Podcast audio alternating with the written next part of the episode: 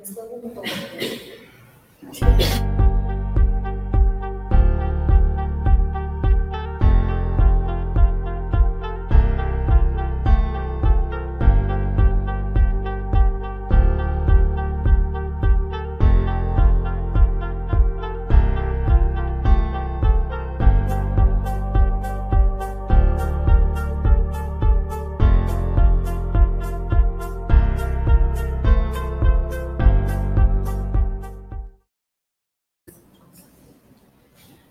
Boa tarde a todos. Meu nome é Ariane e é com muita alegria que hoje estou aqui com vocês e agradeço também a Deus e a Jesus por poder compartilhar essa nossa palestra de hoje, que será do livro da Esperança. É um livro de Chico, psicografado por Chico, através de Emmanuel, que ele nos traz muitas lições e o livro, assim, ele começa com um, uma frase, né, de Jesus, um texto de Jesus, do Evangelho, e Emmanuel vai explanar, e eu vou passar aqui para vocês a ideia dele sobre esse livro. Então, ele começa assim, no capítulo 30, Beneficência e Justiça. Então, aqui a gente vai explanar por que, que ele coloca aquela palavra de Jesus que nós vamos ver à frente como beneficência e justiça. Tá? A beneficência quer dizer o ato de doar, é a caridade em si, mas que essa caridade venha com afeto, com amor, e não uma caridade simulada, né? Como, por exemplo, uma esmola que a gente passa no trânsito e entrega para aquele pedinte. E a justiça não é a justiça dos homens, é a justiça maior, que é a justiça de Deus. Essa justiça que não falha, tá? Que está aqui na nossa consciência e também em todo o nosso universo. Então, é mais ou menos isso que nós vamos falar sobre hoje. Então, começa assim.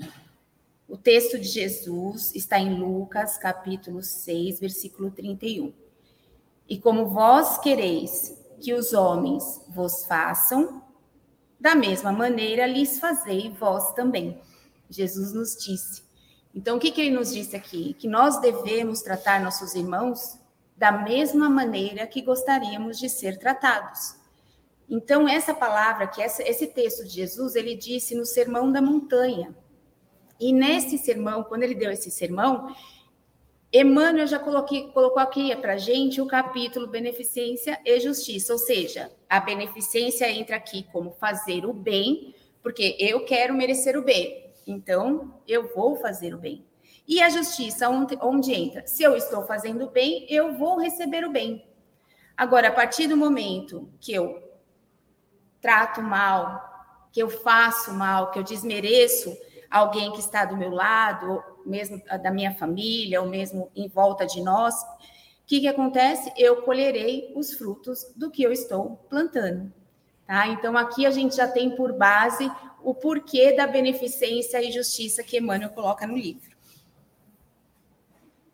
E no Evangelho segundo o Espiritismo, no capítulo 11, item 12, começai vós por dar o exemplo, Sede bons e caridosos para com todos indistintamente.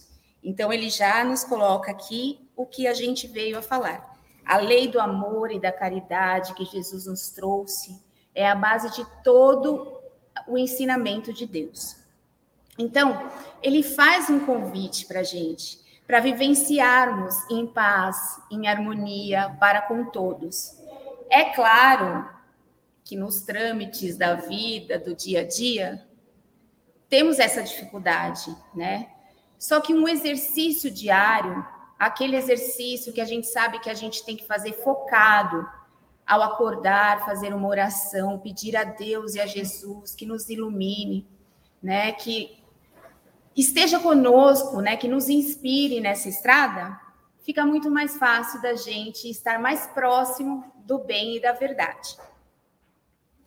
Continuando o texto do Evangelho, ele diz: Esforçai-vos por não atentar nos que vos olham com desdém, e deixai a Deus o encargo de fazer toda a justiça que separa no reino o joio do trigo. Então aqui Jesus nos alerta. Para quê? Para que nós não nos melindremos sob de que forma veio esta ajuda para nós.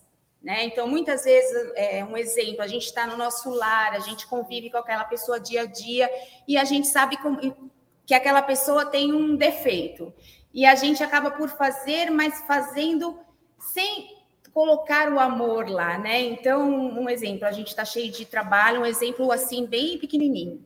A gente está cheio de trabalho, atribulado lá em casa, aí chega um filho, ai mãe, assa um pão de queijo para mim. Aí você fala, ai meu Deus, eu não acredito. E assim, você não, não, não trouxe amor naquele, naquele pão de queijo, né? Você simplesmente fez desmerecendo, né? Falando, ah, eu preciso fazer outras coisas, sem pensar. Então, assim, esse é um exemplo para a gente ter uma noção do que acontece no dia a dia, desde esse pequenininho até de uma coisa realmente que necessita daquele olhar compassivo, aquele olhar com misericórdia, com caridade. Então, é isso que Jesus nos trouxe. E ele nos diz o seguinte: olha, essas pessoas que fazem isso, não se atente com isso, receba o que você, a sua ajuda, né, com muita gratidão e entrega a Deus, né, que Deus é toda a justiça. Quem vai responder se fez o bem com caridade ou não é aquela pessoa da forma que ela entregou. Não somos nós. Então a gente não tem que sofrer por conta de como recebeu esta ajuda dos nossos irmãos. E aí o texto começa assim: examinando a beneficência reflitamos na justiça que a vida nos preceitua ao senso de relações. Sem ela é possível que os melhores empreendimentos sofram a nódoa de velhas mentiras, cronificada em nome da gentileza. E aí eu coloquei essa fotinho aqui, né? Por quê? Porque nós confundimos muito a beneficência, que é o ato de ser caridoso e entregar o nosso amor, nos colocarmos no problema do outro, né? com a caridade simulada, que vem cheia de ostentação, que eu quero mostrar nas redes sociais, que eu quero ser aceita naquele grupo do meu trabalho, ou naquele grupo do, do, dos meus estudos ou do meu, do meu bairro. Então, assim, essa esse tipo de caridade em que a gente necessita dos aplausos dos homens para poder fazer, ela é uma caridade que não é bem vista por Deus. Né? Se Deus faz a justiça e a gente, tudo que a gente faz, nós seremos merecedores através dos olhos dele, por que nós precisamos provar para alguém aqui, né, a nossa nosso redor, se fazemos o bem ou deixamos de fazer o bem? Né, eu costumo dizer que nós, as nossas orações é falar com Deus. Deus é o nosso Pai maior. Ele, ele é nosso amigo, ele conhece dos nossos problemas, das nossas aflições. Né? Nada mais justo nós meditarmos, né? E na meditação conversar com ele, como se fosse um amigo mesmo, como se você estivesse falando com aquele amigo sincero que te ama. É a melhor coisa que a gente pode fazer neste momento. Continuando. E aí, no capítulo 13, eu trouxe o exemplo do evangelho, que é que a vossa mão esquerda não saiba o que dá a vossa mão direita. Que quer dizer bem aquilo que eu vim falar no slide anterior. Né? Eu não preciso mostrar para ninguém o, a, o, o que eu vim fazer, né? o que eu fiz aquele dia para ajudar alguém. Não, porque Deus está vendo. Né? A espiritualidade está com a gente, está nos abençoando nos trazendo créditos para uma vida melhor, uma vida mais feliz e um progresso também do nosso espírito. E aí eu lembrei do, do exemplo da beneficência real, que era Jesus. Quando Jesus foi curar o leproso, ele chegou para o leproso e falou para ele ficar em silêncio, que ele não precisava falar para ninguém, só para falar para os escribas e os fariseus que ele tinha sido curado e que ele poderia voltar para a sociedade, porque enquanto eles estavam com a doença, eles não podiam estar dentro da sociedade, né? Então, o que, que ele mostrou para gente? Ele mostrou para gente que o mérito da beneficência é não ostentar, não tem necessidade. E isso já é um, uma grande superioridade moral. Então, assim, qual é o meu melhor amigo? Meu melhor amigo é Deus. Então, quem tem que saber? Deus. Ninguém mais precisa saber. A gente não precisa ser amado, idolatrado pelo que a gente faz de bom e tem que mostrar, porque isso não vai levar a nada, a gente não vai ter mérito. Nós vamos, nós vamos nos aproximar de Deus.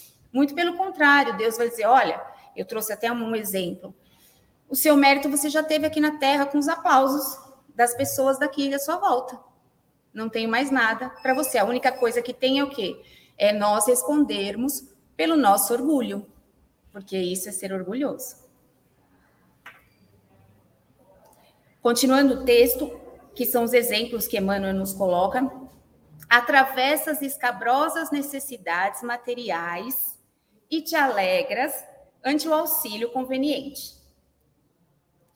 Fiz aqui uma carinha feliz. Mas, se a cooperação chega marcada pelo manifesto desprezo dos que te ajudam com displicência, estarias mais contente se te deixasses a sós. Eu trouxe essa figurinha aqui, que é bem isso, né? A pessoa não está nem prestando atenção para aquele senhor, não sabe nem se o senhor está pedindo dinheiro, uma conversa, um bom dia, já vai entregando e está lá no celular. Então, quantas vezes nós ajudamos e somos ou somos ajudados de má vontade? Né? Quantas vezes a nossa vida é tão atribulada, é tão corrida, que a gente esquece de olhar para o lado, né, de sentir a emoção do outro, ou a mesma nossa. Só um minutinho. Não sei porque eu não consigo ouvir. Oi, tá melhor. Mas todo mundo está ouvindo, né? Eu falo alto.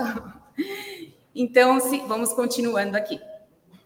Ajudamos pelo simples fato de sermos aprovados na sociedade. E como eu havia falado anteriormente, quando somos ajudados assim como na foto, imagina o que esse senhor está sentindo. Está se sentindo envergonhado, inferiorizado, né? E muitas vezes nós nos sentimos assim. E a gente se arrepende de ter pedido ajuda para aquele que está do nosso lado, principalmente aqueles da nossa família que convive conosco 24 horas, né? Então, se nós estamos na pele deste que recebeu ajuda, a gente não pode esquecer da palavra do texto que Jesus mencionou aqui, para não nos ferirmos e nem darmos importância aos desdém daquele que nos auxiliou. Lembra que a justiça é de Deus. Entregai a Deus a justiça, não a nós. Porque senão nós vamos ficar o quê? Com aquele sentimento de raiva, de, de orgulho também. E é isso que a gente tem que tirar. Se hoje a gente tem essa oportunidade de ter contato com o Evangelho, de saber como que eu devo proceder nas minhas ações, porque eu não vou utilizá-lo. Mas eu não vou abrir só para ler. Eu quero abrir, quero meditar, vou me esforçar e vou fazer melhor. Por isso que cada dia é um novo dia, é um novo começo. Então, o sol saiu para gente, sai para a gente todos os dias e todos os dias a gente pode recomeçar novamente. Caíste moralmente, ansiando levantar, e rejubilaste diante do apoio que te surge ao reerguimento. Fica feliz. Mas, entretanto, se esse concurso aparece tisnado de violências como um fardo de vergonha, sentirias reconhecimento maior se, des, se te desconhecessem a luta. E quantas vezes nós não sofremos calados, com medos, com medo das pessoas nos xingarem, nos acharem fracos? Não seria mais fácil ajudar sem precisar humilhar, sem precisar ferir com palavras que acabam nos machucando ainda mais. Então, assim, nós já estamos passando por um problema e ainda tem mais esse problema. Olha, eu resolvi o seu problema primeiro, mas o segundo persiste. Né? Então, a pessoa traz o problema para a gente, resolve o nosso problema, mas traz um outro problema. E Jesus, como eu disse, ao curar as pessoas, ele não perguntava quem eram as pessoas, o que eles faziam, se eles eram bons ou não. Simplesmente curava e dizia: vai, não peques mais. Ou seja, vá melhore, medite, mude sua conduta, para que você não venha a ficar doente de novo. E a chance, nós sabemos que, por mais que a gente caia e a gente faça novamente, nós temos o perdão do nosso Pai. Né? Só que hoje, que a gente está aqui, que a gente está ouvindo essas palavras maravilhosas de Jesus, de Emmanuel, de Chico, a gente tem que ter mais consciência. Isso é muito importante para nós, para que a gente siga mais feliz, para que a gente progrida, né? Então, o único guia e modelo perfeito da humanidade na Terra foi Jesus. Então, nós temos que o quê? Segui-lo, seguir os passos deles. E nós ainda somos imperfeitos, e não só um, não só eu, não só vocês, todo, toda a humanidade é imperfeita. Então, nós somos sim todos iguais e estamos aqui para melhorarmos. E a partir do momento que a gente se melhora, as pessoas que estão ao nosso redor também. Continuando no texto, choras nas crises de provação que te fustigam a existência. E regozijaste quando o amigo se dispõe a ouvir-te o coração faminto de solidariedade. Mas se pretende consolar-te, repetindo apontamentos forçado, mostrarias mais gratidão se te entregasse ao silêncio da própria dor. Quantas vezes também sofremos com medo do julgamento? Nós, nós estamos muito críticos, né? Nós julgamos muito. E aí, muitas vezes as pessoas têm essa depressão, esse medo, se fecham por conta disso porque não tem um amigo para se abrir. Aquele amigo que não vai apontar o dedo para você, vai te ouvir e vai tentar da melhor maneira, com os olhos cheios de amor, te ajudar. Como é difícil, mas a gente não pode esquecer que a gente tem esse amigo em nós. Nós temos Jesus. Jesus está sempre com a gente, ele, ele nunca nos abandona. Então nós temos que ter fé, acreditar e pedir auxílio para ele deixar nosso orgulho de lado. E aí eu trouxe também uma lição dele, né, que ele fala no evangelho: não julgais para não ser de julgados. Tratai os outros como quereis que os outros te tratem. Então, meus amigos, a maior virtude que Deus nos deu é a caridade. E sem ela, nós não vamos chegar a Ele, nunca. Mas essa caridade que eu disse, que é a caridade com amor, onde a gente possa sentir o que o outro está passando.